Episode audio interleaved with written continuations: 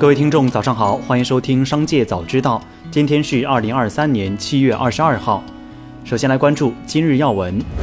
携程集团二十号晚间发布公告称，李彦宏已辞任该公司董事职务。对此，携程方面回应称，此次李彦宏离任为正常变动。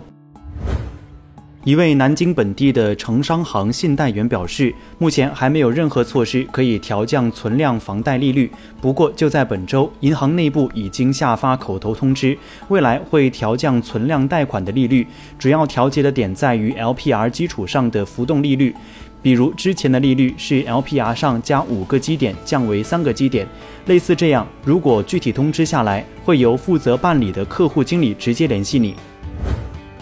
再来关注产业新闻，紫光展锐发布声明，近日有关媒体发表题为“紫光展锐股东暗斗融资受阻”的报道，其中存在严重不实信息，损害了公司声誉及利益。公司及全体董事正齐心协力、团结一致，大力推动公司发展。目前公司发展势头良好。公司严正声明，相关媒体及个人需立即停止传播不实信息，将保留追究相关媒体及个人法律责任，并追偿损失的权利。上汽集团有关负责人就此前奥迪购买上汽电动平台的传闻回应称，上汽和奥迪达成共识，双方将通过合作加快电动车开发。大家一致认为，中国汽车市场正经历前所未有的巨大转机，因此双方就将进一步深化战略合作，开启合作新篇章，为实现双赢提供保障。对此，奥迪中国有关人士回应称，奥迪和上汽达成共识，双方将通过合作项目加速电动车型的开发。近日，四川野马汽车股份有限公司新增一则破产审查案件，申请人为重庆森迈汽车配件有限公司，经办法院为成都市龙泉驿区人民法院。该公司成立于二零一一年一月，法定代表人为王德金，注册资本二十六亿元。由雷丁汽车集团有限公司和彼得文控股集团有限公司分别持股百分之九十九点五四、百分之零点四六。风险信息显示，该公司存在多条被执行人信息、限制消费令及股权冻结信息等。二十号有消息称，富力集团创始人、联席董事长张力就其行贿美国官员事件，已与美国检方达成延期起诉协议。目前，张力已乘飞机回国。对此，富力地产方面向记者表示，目前尚不清楚此事，且正在进行核实，有进一步消息会及时公布。不过，富力集团内部高层向记者证实，张力已于二十一号凌晨回国。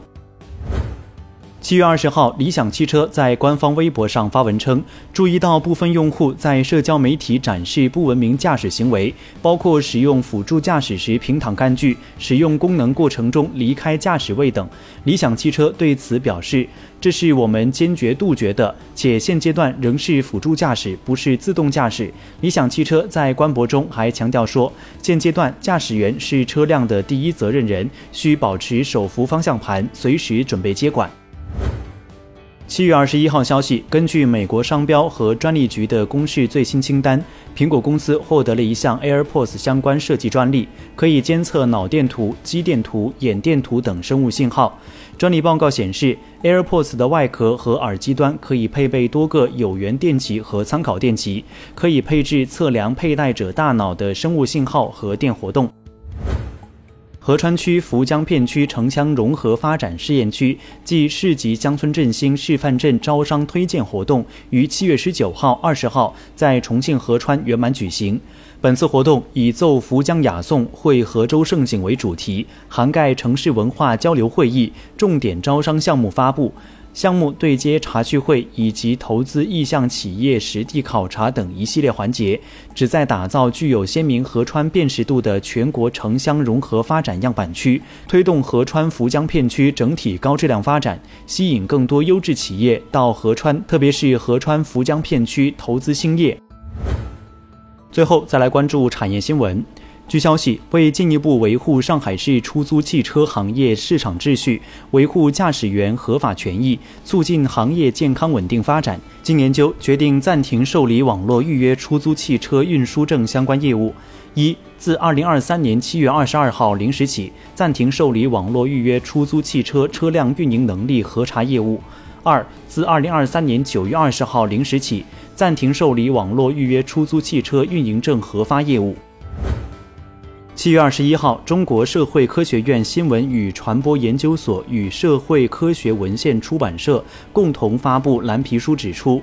受需求变化、人口结构调整等多重因素影响，二零二二年我国游戏产业呈现一定回调趋势。数据显示，二零二二年中国游戏市场实际销售收入两千六百五十八点八四亿元，同比减少三百零六点二九亿元，下降百分之十点三三；游戏用户规模六点六四亿，同比下降百分之零点三三。数据显示，养老保险全国统筹扎实推进，上半年调剂资金一千六百三十亿元，个人养老金制度和新就业形态就业人员职业伤害保障试点持续推进，城镇职工基本养老金待遇调整工作稳妥实施。截至六月底。全国基本养老、失业、工伤保险参保人数分别为十点五七亿、二点四亿、二点九四亿人，基金累计结余七点九五万亿元，社保卡持卡人数达十三点七四亿人，同比均有所增加。以上就是本期《商界早知道》全部内容，感谢收听，下次再见。